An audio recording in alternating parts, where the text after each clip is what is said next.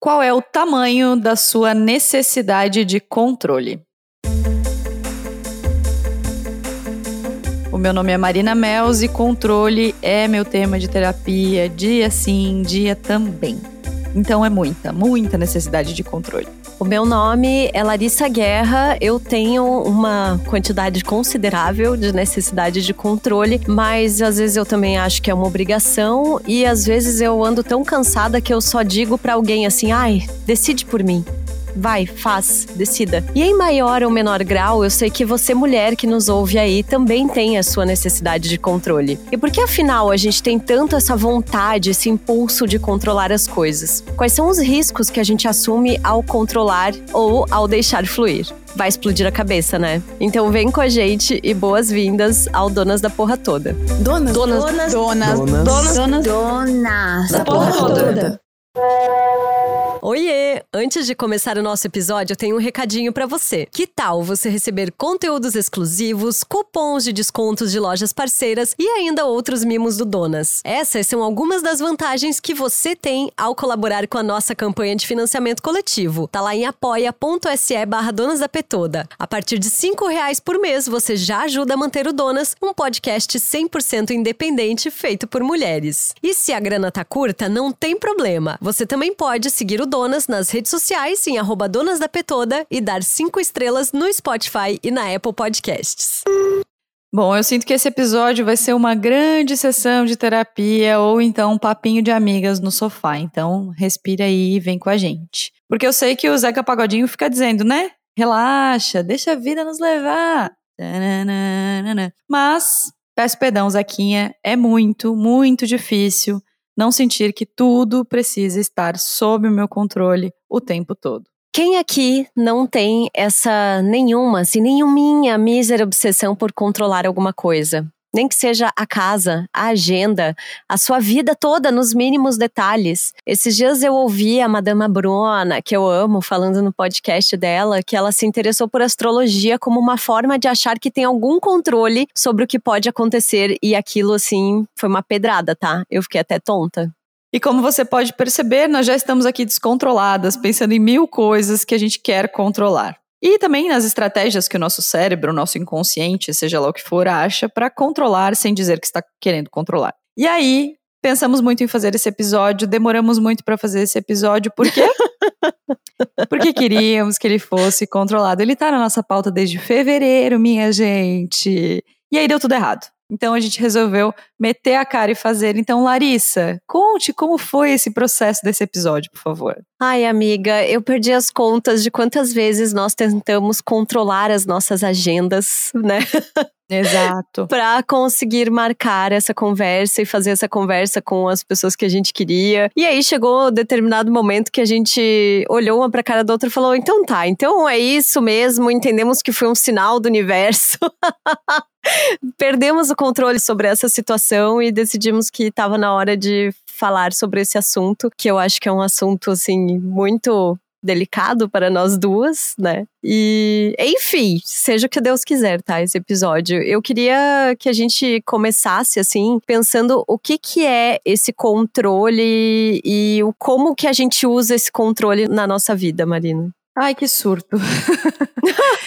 então, é, eu fico pensando que controle tem uma tem duas camadas assim. Uma é uma coisa que é mais rígida, assim, sabe? Eu acho que tem uma coisa da, da rigidez, assim, do da escolha da gente é, ter certeza de para onde as coisas estão indo, o que é uma grande ilusão, né? Acho que a primeira coisa sobre controle é que ela é uma grande ilusão, assim. Então, acho que isso é uma coisa. E a outra é que eu acho que o controle, ele, para mim, é pesado sabe? É difícil, apesar de ser uma coisa que eu busco o tempo inteiro, é difícil para mim olhar para essa palavra e pensar numa coisa boa, leve, é, sabe? Feliz. Esse controle é uma coisa sempre muito é, rígida, sabe? Sempre muito difícil, assim, nunca é algo soft, algo que que faça parte da nossa vida, que seja uma parte da nossa vida. Eu sinto que a nossa necessidade de controlar é o que dá essa dor no ombro, sabe? que a gente vai ficando assim. a gente vai ficando tenso o tempo todo. O controle é uma coisa que, para mim, me tensiona muito, assim. Embora eu busque ele o tempo inteiro uma, um surto. Pra ti, o que, que é controle? Eu tenho a tendência de acreditar que controle está muito ligado ao conceito de administração assim, sabe? Como você sempre fala no Donas, daquela questão dos pratinhos, né? De você achar que você está administrando e que você está conseguindo tocar e ser responsável com todas essas questões, com todas essas coisas. Mas eu também enxergo essa vontade de controlar como uma maneira de administrar a ansiedade mesmo, né? Porque a pessoa ansiosa é isso, a gente tem essa expectativa do futuro e aí a gente tá o tempo inteiro querendo controlar todas as variáveis, se iludindo no caso, porque realmente é uma ilusão, isso não existe. E a gente quer que tudo sai exatamente como aquilo que é planejado, né? Então, acho que, que passei um pouco por esses, por esses aspectos. Eu reconheço o quanto é pesado, mas eu também não consigo não achar que não é mais uma das coisas que são jogadas para nós mulheres enquanto sociedade patriarcal, né? É, o que que tu. Eu vi que tu falou ali no começo sobre controle ser uma obrigação, né? Onde que o controle, ou quando que o controle para ti encontra o lance da carga mental, assim? É, são duas coisas que andam juntas? Total. Total. Eu acho que as duas estão ali de mãos dadas, fazendo. Para nos enlouquecer. Sabe? E, e brincando de ciranda, assim, sabe?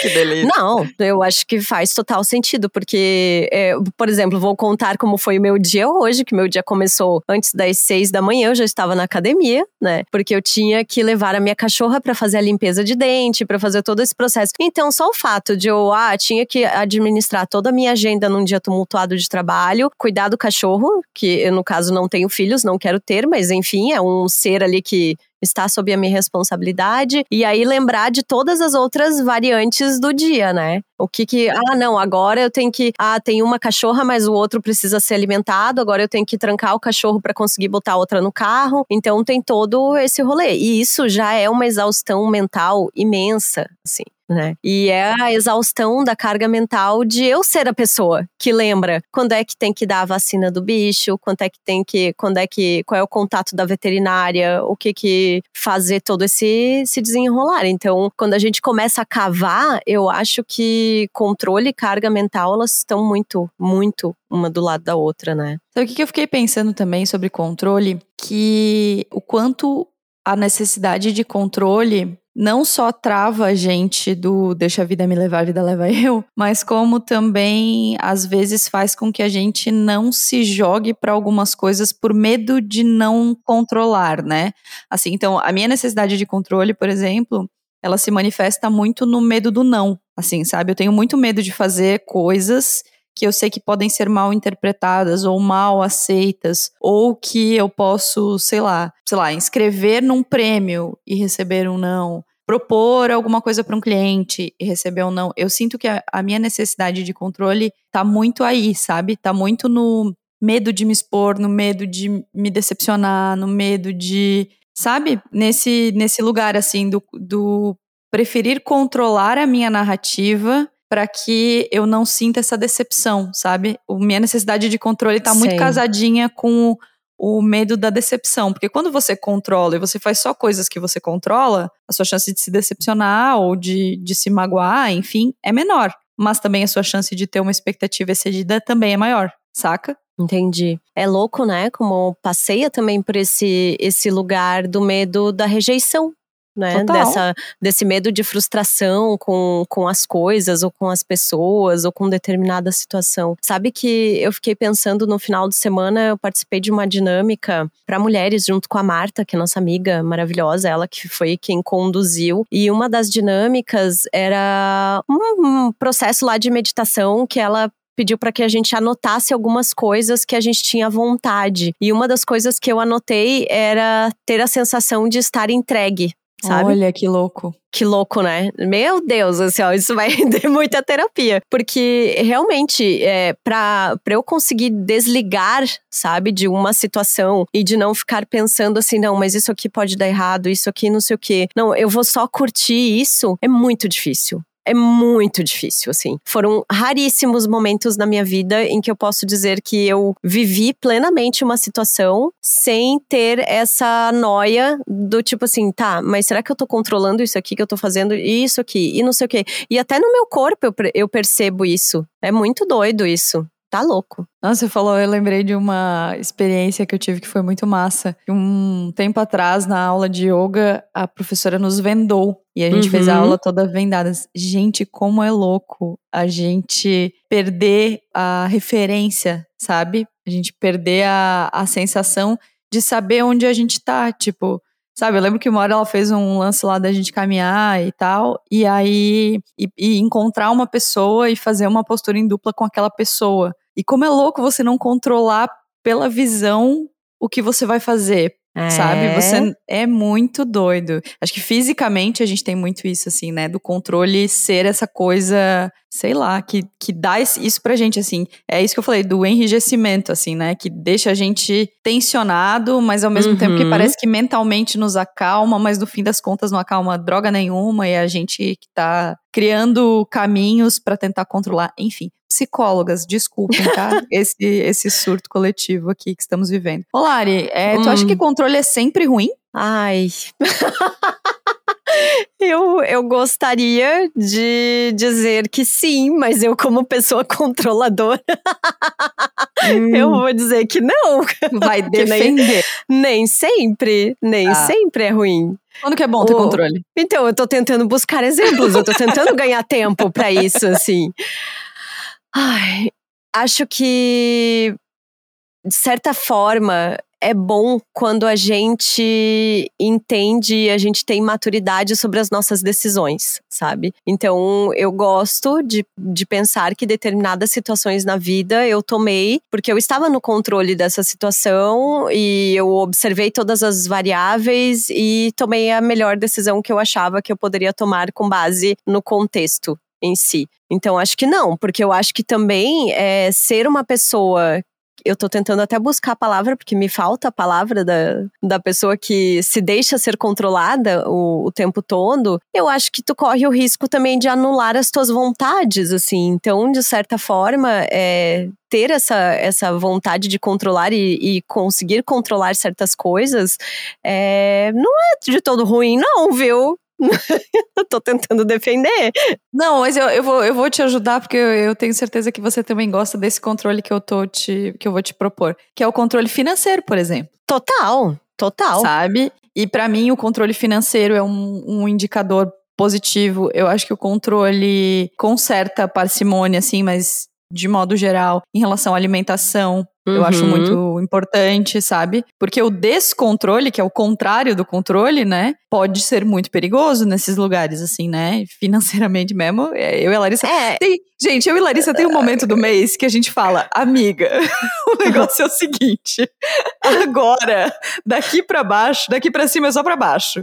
É. E aí a gente dá uma descontrolada, entendeu? Pois é, mas por outro lado, ao mesmo tempo em que sim, eu acho muito importante essa questão de controle financeiro, principalmente, eu, eu acho que eu nunca cheguei a comentar isso, assim. Mas eu sou uma pessoa, e eu trato muito isso em terapia, é, que eu tenho absoluto pavor de contas de longo prazo, sabe? Sim. Então, é, eu, se eu tenho que comprar alguma coisa, eu fico ali, né? Não, eu tenho que comprar, então eu vou guardar dinheiro para isso, ou eu vou me preparar, não sei o quê, ou eu simplesmente não compro, porque porque eu tenho, é, assim, a, a mínima ideia de que eu vou passar, sei lá, anos da minha vida pagando uma conta específica, ela me paralisa. Eu não consigo. Não consigo mesmo. Exatamente, mas aí é, não é porque você é, não é uma pessoa controlada, é porque você quer controlar a forma como você vai pagar Sim. Aquela conta. É que né? eu sou controlada num nível até demais, assim, porque aí, para meter o louco é muito difícil, gente. Eu queria muito ser essa pessoa que mete o louco às vezes sabe? Já ah, vai, vai, ai, vai. A gente só vive uma vez, sabe? Não consigo, não consigo ser essa pessoa. Ah, menina, eu consigo tão tranquilamente. em relação a isso, eu, eu consigo tranquilamente. O lance para mim pega muito em viagem, por exemplo, sabe? Você vai viajar. É, eu geralmente tem um momento, o Bruno até já sabe, amor, você tá editando esse podcast, você sabe. Tem um momento que eu olho para ele, eu falo, amor, quanto tempo vai demorar pra gente voltar pra cá? Vamos fazer. e ele sempre é a pessoa que olha para mim e fala, cara, calma, sabe? Não é porque a gente talvez não volte pra cá nunca mais na vida, ou porque vai demorar que a gente, sei lá, precisa meter o louco, sabe? Então, nesse sentido do só se vive uma vez, eu acho até fácil. Para mim, o mais difícil mesmo é esse controle do processo, assim, sabe? De poder encarar situações que eu não tenho controle. Isso é uma coisa que me deixa completamente paralisada e apavorada, assim. E é uma coisa que eu tenho tentado muito esse ano. Uma das minhas metas desse ano é ser, me espelhar mais em uma amiga minha que tem esse perfil, sabe? Que é tipo assim, cara, joga pro mundo, o que vai acontecer a partir daí, eh, o mundo vai te dizer, sabe? Se você quer tentar um projeto, se você quer mandar um e-mail, se você quer tentar um convidado pro podcast, se você quer, vai, Faz. E, e, tenta descolar disso do que vai acontecer depois, sabe? Porque é, você não tem controle, realmente. Mesmo que você for a pessoa mais controladora do universo, tem coisas que você não vai ter controle. Então, é, para mim, pega muito nesse, nesse lugar, sabe? Você já lidou com alguém, e não vai dizer eu, que é muito controladora? Ai, não, se amiga. for eu, pode falar. Vamos, vamos ter essa DR. Não, acho que sim, você, mas eu acho que nós duas, no, no, nosso espaço e no nosso momento, a gente entende os controles uma da outra e a gente respeita. Sim. Né? Uhum. E a uhum. gente consegue administrar bem, assim. Eu tive uma mãe muito controladora, né? Que Oi, dona Sandra. Beijo, é, beijo, mãe. Mas minha mãe sempre foi muito controladora, mas aí também tá esse aspecto, né? Pô, é uma mulher que criou duas filhas sozinhas, então ela tinha que, de certa forma, né, ter que administrar muitas coisas, muitas variáveis, e educar duas meninas, e cuidar da casa, e tudo dentro daquela régua de exigência que a gente tem com nós mesmas, de que a casa precisa estar tá perfeita, de que ela tem que estar tá com o melhor corpo do mundo, de que as filhas têm que tá com boas notas na escola, de que a filha não pode ser gorda, de que. Então era, eram, eram muitas, muitas ferramentas de controle, assim. E aí, até hoje, é, a relação com a minha mãe, é claro, muito mais tranquila, né? Porque hoje em dia sou uma mulher adulta, né? Tenho a minha vida, minha carreira e tal. Mas é sempre meio que tendo que delimitar os espaços, assim. É importante, eu acho. É, eu acho difícil lidar com pessoas muito controladoras e para mim isso, esse, essas pessoas controladoras pega muito no trabalho quando eu me deparo com uma pessoa que tem esse perfil no trabalho. Por quê? Porque o meu trabalho, é, eu sou assessora de imprensa, para quem não sabe, ele não, ele não, ele foge muito do meu controle sabe? Uhum. Ele depende de muitas decisões que não são minhas. Então, é engraçado até é, eu ser uma pessoa que tem essa necessidade de controle, ao mesmo tempo em que no meu trabalho eu perco o controle todos os dias, o tempo inteiro. Porque você nunca sabe se o que vai ser publicado é do jeito da sua expectativa, você não sabe se vai ser publicado, você não sabe o que vai ser falado. Então, eu tenho um pouco de dificuldade de lidar com pessoas, com clientes que têm esses perfis mais controladores, porque uhum. eu não uhum. tenho controle. E aí é difícil para você explicar para uma pessoa que tem essa necessidade de, de controlar tudo, que tem coisas que você precisa deixar fluir. Que você precisa Sim. deixar acontecer naturalmente, como diria o pagode. Estamos muito pagodeiras. então, então é muito é muito, para mim é muito difícil lidar com pessoas controladoras nesse sentido, assim, sabe? Entender um pouco a diferença entre organização e controle, né? Ó, eu posso organizar, eu posso prever, uhum. eu posso, até aqui nós conseguimos chegar. Daqui por diante, a gente depende de uma outra série de variáveis, sabe? Sim, total. E eu também fico pensando por esse aspecto, eu acho que a minha experiência em jornal me ajudou muito a lidar com essas situações imprevisíveis. Porque, e na cozinha também, porque você tinha ali, né? Eu tinha um planejamento, ah, hoje eu vou fazer tanto. De repente, vira tudo, acontece alguma outra coisa. E aí eu acho que vem uma outra característica minha, que eu sou muito essa pessoa do, não, peraí, a gente já arruma uma alternativa, e nisso eu já começo a agir e a me adaptar ao que tá rolando ali. Então, acho que, de certa forma, me ajuda um pouco. Apesar de que às vezes eu só queria poder sentar, chorar em posição fetal e dizer não dou conta.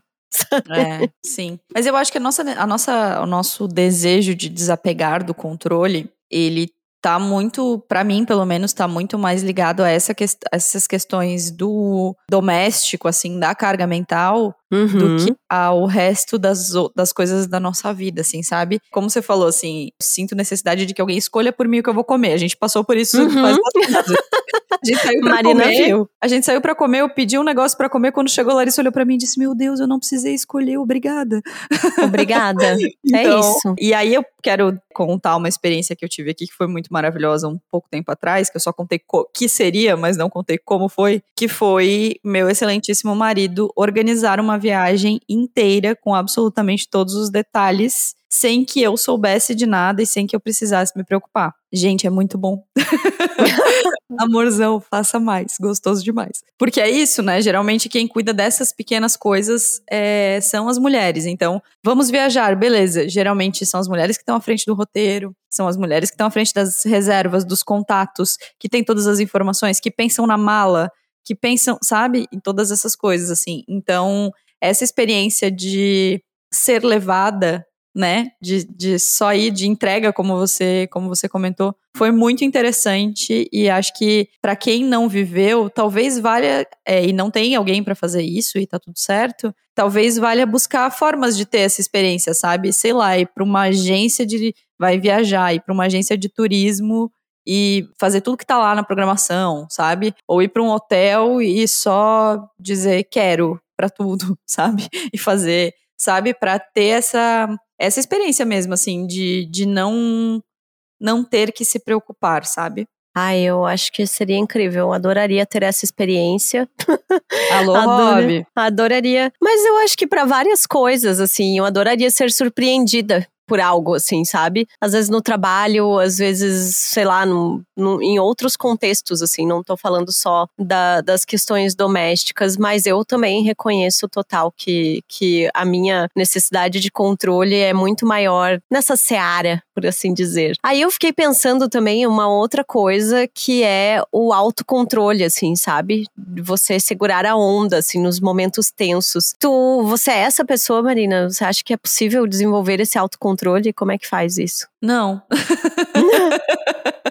Não, eu acho que o autocontrole é uma ferramenta e, e, sei lá, vai se desenvolvendo assim. Em situações onde eu perco o controle, eu tenho uma característica assim, tipo, gritaria, né? Sei lá, aconteceu alguma coisa muito difícil, muito extrema, muito. Eu sou muito focada em resolver primeiro e sofrer depois, sabe? Isso eu tenho uhum. muito, assim, acho que por conta do trabalho também, enfim, por conta de várias outras coisas, assim. É tipo, ah, deu esse problema aqui. Tá, nossas opções são essa, essa, essa. Depois eu vou pensar aqui em como isso me bateu, sabe? É, é meio que em situações de completa falta de controle, me bate muito o racional, assim, sabe? Minha primeira reação é o racional, o que retarda o, o, os impactos emocionais das coisas e às vezes potencializa esses impactos, mas nisso eu acho que eu sou muito boa. Mas se eu, eu sou descontrolada, por exemplo, com o tempo, é uma coisa que me, me mata, assim.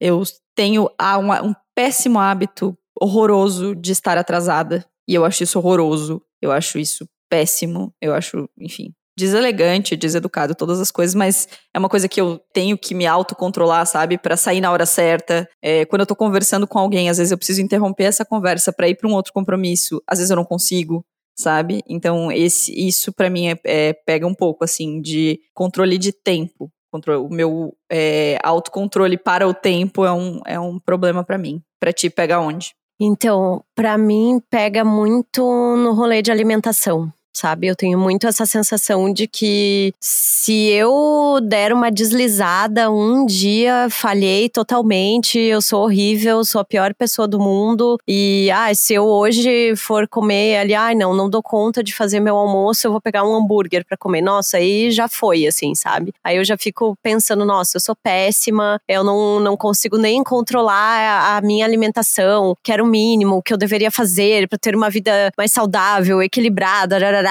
sabe? A culpa. A culpa vem, vem bonita, assim, né? Eu acho que nesses quesitos. Nessa questão de tempo, eu não sei porque eu eu tenho a tendência a ser uma pessoa pontual.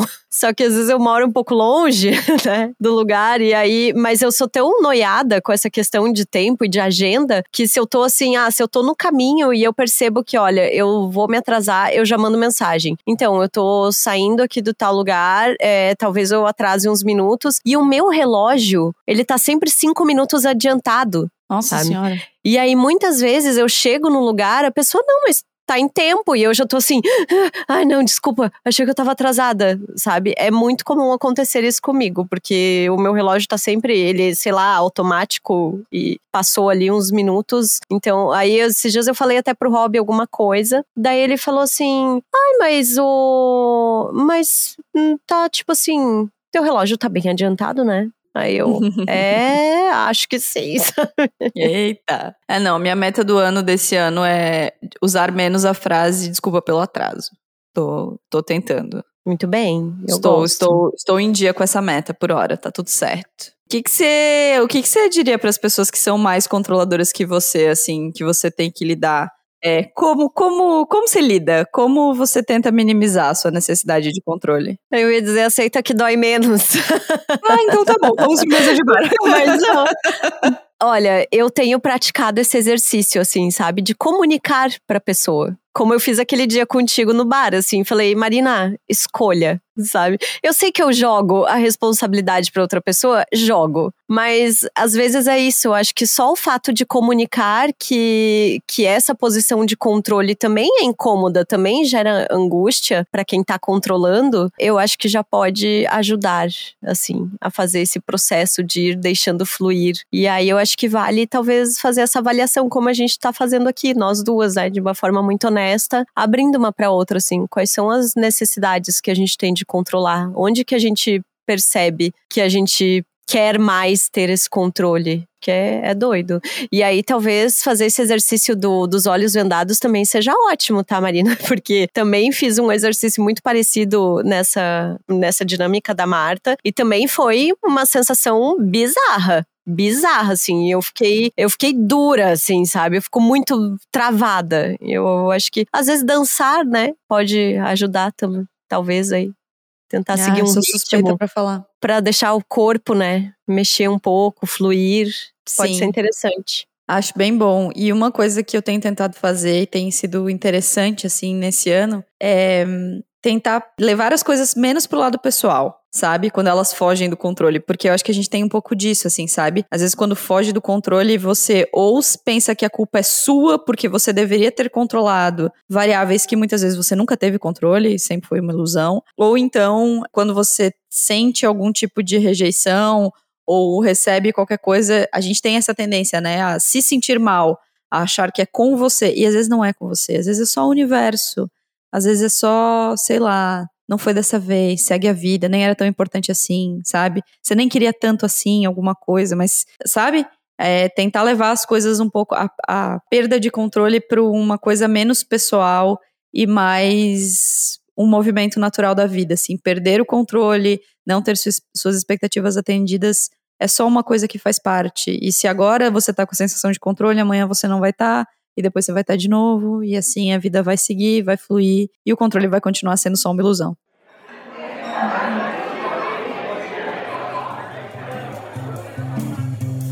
Chegamos então na nossa mesa de bar, aquele momento onde a gente tenta não ter tanto controle e se permite. Mas aqui eu tô pensando, uhum. ah, mas a gente controla a conta do bar, a gente controla. Ou a gente perde o, o controle a gente da vai, conta. É, ou a gente perde de vez, né? Porque, é, hoje eu tô rica, vamos lá. Depende, a gente tá falando de um bar, de uma mesinha pra tomar uma cervejinha, ou a gente tá falando de um bar de drink que a gente se perde totalmente porque o drink tá caro e a gente né? né? Enfim, depende Enfim, da mesa de bar. É, Ai, mas Leo, eu quero lembrar vocês de seguirem a gente em todas as redes sociais. Pode também participar das enquetes que são feitas no Spotify em cada episódio, dar cinco estrelas pra gente, indicar para suas amigas, pra mulherada que você conhece, porque é isso, gente, custa zero reais você recomendar o Donas para alguém. E se você puder contribuir financeiramente, tem a nossa campanha no apoia.se barra Donas da Petoda, com newsletter exclusiva, com cupons de desconto, vários outros mimos aí para as nossas ouvintes que contribuem a partir de cinco reais por mês. É isso, e nessa altura do campeonato você já deve estar sabendo que tá chegando a nossa comemoração de aniversário do podcast. É, vai ser no dia 20 de maio. Os últimos ingressos estavam à venda, não sei se estarão mais até esse episódio, mas tá tudo é, lá no arroba Donas da Petoda no Instagram. Tem todas as informações e vai ter episódio ao vivo. Estará aqui nas próximas semanas neste feed. Então segue a gente nas plataformas de áudio para ficar sabendo. Tem duas conversas tão lindas que vão acontecer nesse dia. Eu tô tão empolgada, amiga. Ai, vai ser lindo mesmo. Vai ser super especial. Dicas do Mesa de Bar, Marina Mels. Gente, eu perdi completamente o controle do Mesa de Bar, tá? É isso que tá acontecendo. Porque o que que acontece? eu sou uma pessoa que está sem redes sociais instaladas no celular, não é mesmo? Então eu não consigo mais olhar Instagrams e aí eu fico um pouco perdida. Mas eu sigo ouvindo muito podcast, então quero indicar um episódio do Braincast sobre a semana de quatro dias de trabalho. Eu bati um papo com a Bia Fioroto sobre isso também. Esse episódio tá muito bom, tem várias reflexões sobre controle, sobre produtividade, sobre várias questões relacionadas a essa frente aí que defende os quatro dias de trabalho. A gente também falou brevemente sobre isso no nosso episódio com a Thais Fabris sobre descanso. Então, esse Braincast tá bem interessante mesmo. Ouça ouçam. E eu tô lendo, tô terminandinho um livro chamado Conversa entre Amigos, da Sally Honey, que é um livro desses que eu gosto, né, gente, pra dar uma botada do cérebro embaixo da tomada. É, embaixo da torneira, ó. Tô desligada total. Conversinha sobre quatro personagens que se envolvem é, afetivamente de formas diferentes, enfim. Um livro bem delicinha, bem escrito, gostoso, pra ler antes de dormir, dormir gostosinho. E suas dicas, amiga? Ah, então, Sally Rooney, inclusive, é autora de Normal People, né? Ah, então, maravilhosa. É, vou indicar um podcast que tá na Deezer, a playlist da minha vida, com a Fernanda Torres, de, de apresentadora, entrevistando várias figuras incríveis, perguntando quais são as músicas mais importantes da vida dessas pessoas. E é muito louco, né? Você fazer esse exercício, assim, tipo, se você tivesse que Quantas fazer uma lista. São? Acho que são 12, se não me engano, 10, 12 músicas. Não tenho condição. Primeiro que a minha, minha playlist seria cacofônica, né, amiga? Eu teria tantos é. estilos musicais que Mas eu acho que a ideia é justamente essa variedade, assim, de músicas. E eu, o episódio que eu tô ouvindo e que eu achei incrível é do Marcelo D2, né? Porque, ai, gente, tem esse crush desde a adolescência e muito bonito, assim. E ele reconhecendo também que muitas músicas que fazem parte da playlist da vida dele vieram dos pais, que ele sempre achou que, ai, nada a ver, eu que gostava, da, eu que fui descobrindo essas músicas aqui. É muito bonito mesmo, um podcast, assim, sobre vida e música, e é muito emocionante. É chique, eu adorei. E aí, quero indicar também, e eu acho que pode conversar um pouco com, com essa nossa temática de controle, a newsletter da Vanessa Guedes falando sobre não monogamia. Ela fez um texto lindíssimo Belíssimo. semana passada, assim, que 5 horas da manhã eu estava chorando com o texto que ela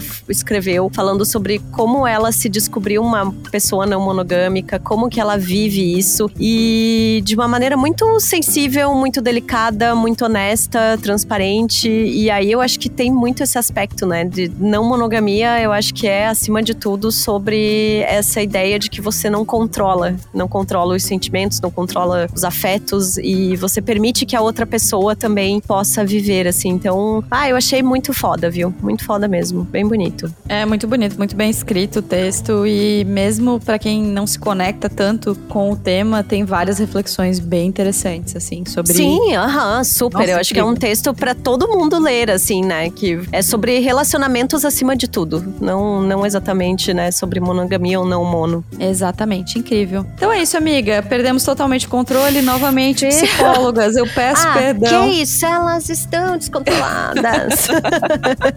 Ó, Podia ter uma playlist. Vamos, inclusive, fazer uma playlist. Eu vou botar na newsletter que ela se. Tá, vai ter três músicas, músicas, as três é. desse episódio. Ah, mas a gente lembra hora demais, viu? Então tá bom. Então, até a playlist. Um beijo. Até semana beijo. que vem.